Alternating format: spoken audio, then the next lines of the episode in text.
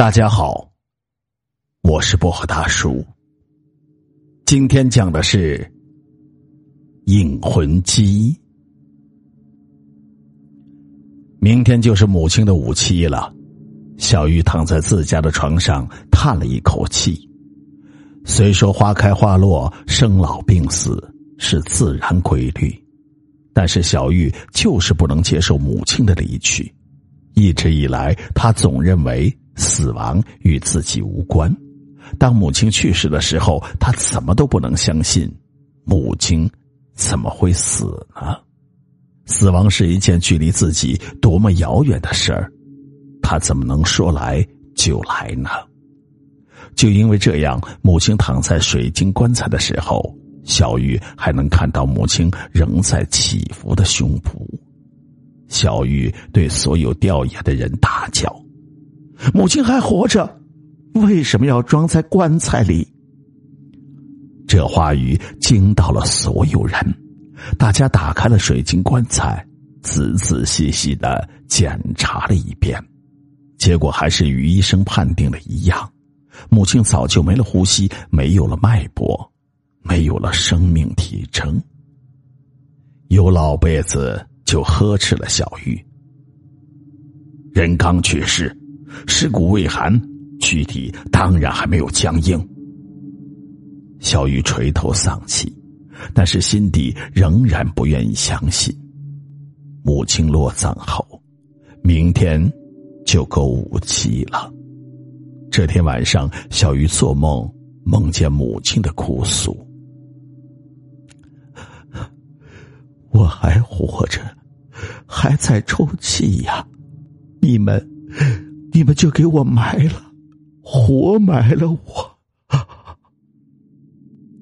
母亲抓着小玉的手不肯丢，要小玉救她。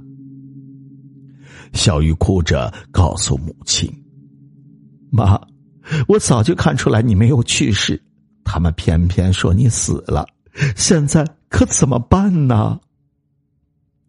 母亲说。现在给我拉上去，我出了这地底下的棺材就好了。母亲说着，抓住小玉，拼命要小玉将她从坟土下的棺材里拉出来。小玉就拼命的拉。母亲躺着的地底下有一个恶鬼，他使劲一拽，母亲的手就从小玉的手里脱了下去。那恶鬼捉住母亲就开始啃吃，小鱼急得心疼万分，大叫了一声醒了过来。小鱼半夜醒过来，坐在床上，仔细的回味了刚才的梦，越发不能接受母亲躺在冰冷的野地下。要是自己能打败恶鬼，将母亲拽出来就好了。小玉在夜的凄冷里止不住痛哭了起来。天亮以后，小玉早早起来，到街上买了一刀肉、火纸和鞭炮，就回了娘家。他爹将东西接住放在了屋外，给他说：“你去买只老公鸡吧，要大红的。”小玉就去买了一只大红的老公鸡。两腿拴住，放在弟弟家的院子里。亲戚们陆陆续续来了，小玉帮着弟媳招呼客人。等所有的亲戚都到齐了以后，姑父在后院里招呼。堂弟老兵将亲戚们所拿的东西装在了一辆带后箱的小电动车里，从大路上往坟地走去。爹叫着。当头儿抱着老公鸡上坟呢啊！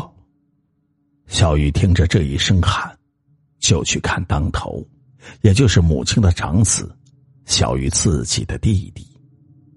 这个时候，弟弟在后院里惊叫了起来：“哎呀，完了完了！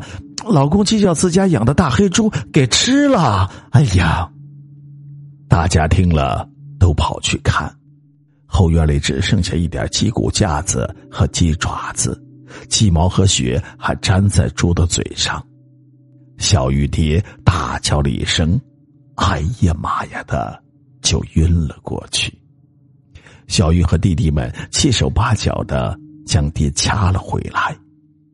爹老泪纵横的哭喊道：“你妈的魂呐，叫恶鬼给吃了！” 爹这话一说，大家都惊恐万分。弟弟生气的问：“是谁把老公鸡放在后院子里的？”小雨说：“是我，我也不知道，猪还能吃鸡。”弟弟脸色气得发青。咱家的大黑猪平时不吃荤，今天是咋回事？把这个红老公鸡给吃了，真他娘的晦气！爹说：“我昨晚上做的梦就不好，梦见你妈被恶鬼给啃吃了，兆头已经有了。我早上一忙就忘记说，怨我怨我呀！”小玉吃了一惊，急忙也叫道：“爹，我昨天晚上也做了这样的梦，我梦见我妈还活着，非要让我把他从棺材里拉起来，说我们给他活埋了。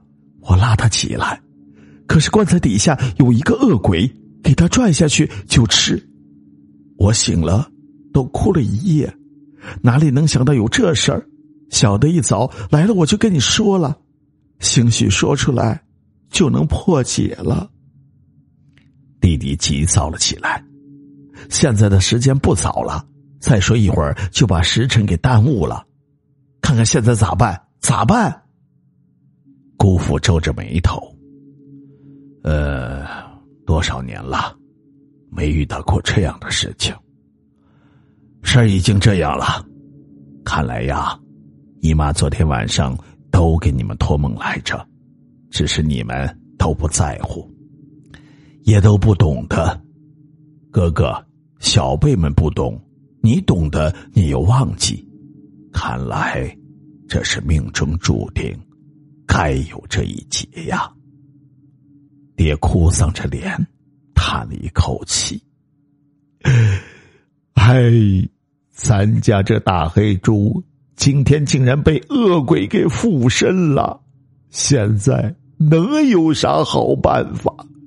唯有把咱家的狗杀了，狗血淋到猪头上，烧个火把来，把这恶鬼给除了。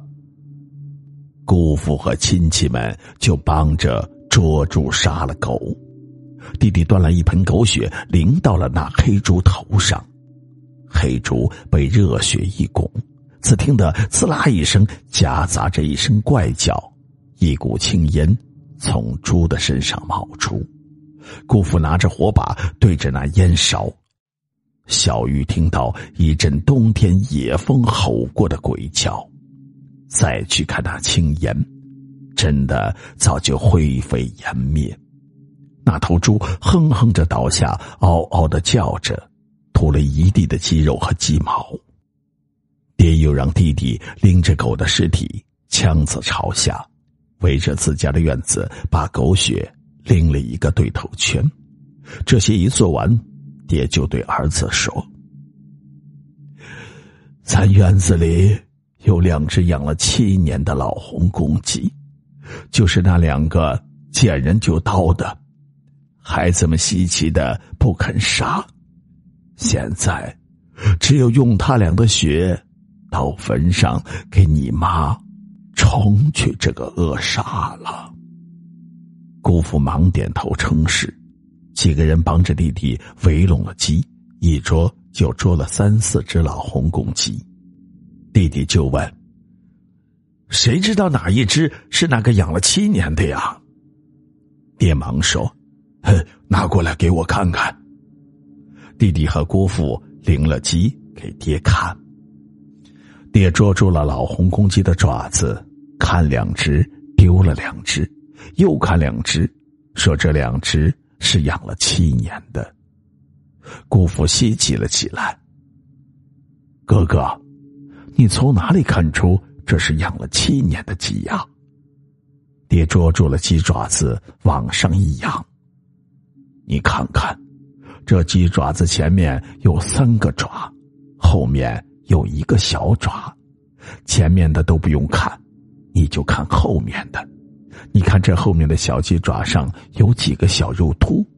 这老公鸡呀，活一年它就长一个肉突，七年自然就长七个。小玉听了，围拢过来认真的看，一数还真是七个，心里叹了一声。平时从来没有听爹说过这些，看来爹懂得可真不少。母亲这一劫是要化解过去了。弟弟也佩服了一声，到厨房拿了一把菜刀，催着说：“现在就上坟地去吧。”爹瞅见菜刀。眯着眼睛说：“把菜刀放在家里，那坟地里是见不得铁的。铁器隔绝阴阳，会影响你妈魂灵超生啊。”姑父也叫了起来：“就是，你这憨娃子，哪有武器上坟杀公鸡用刀的呀？你这当头，快抱上那两只老公鸡。”快走吧，再过一会儿啊，就耽误功夫了。弟弟就抱着两只七年的老公鸡走在了最前面，小玉和众亲戚跟在了后面。到了母亲的坟上，大家把供香馍、苹果、炸馍、刀头肉都摆在了坟前，成堆的纸烧了起来，火光冲天。弟弟抱着两只公鸡，不知该如何下手。姑父说：“一只一只来，一定呀要用手使劲的拧，一下子就拧掉最好。拧不掉啊，就多拧两下。”弟弟就使劲的拧鸡头，公鸡拼命的扑腾。姑父叫着：“别停下来，别停下来，拧拧！”弟弟咬牙使劲儿，再一拧，终于一只鸡头。拧了下来，接着将另一只也拧了下来，鸡血顺着母亲的坟连滴了三圈小玉的泪眼中望着冲天的火光，叫了一声：“妈呀，快起来捡钱呐！”姑父拍打了他一下，你喊的他听不到，儿子们喊。弟弟一听就大声的喊道。妈呀，给你送钱来了，快起来捡钱，在那边要过得好好的，孤魂野鬼都给我走开，阴魂鸡引你到仙界。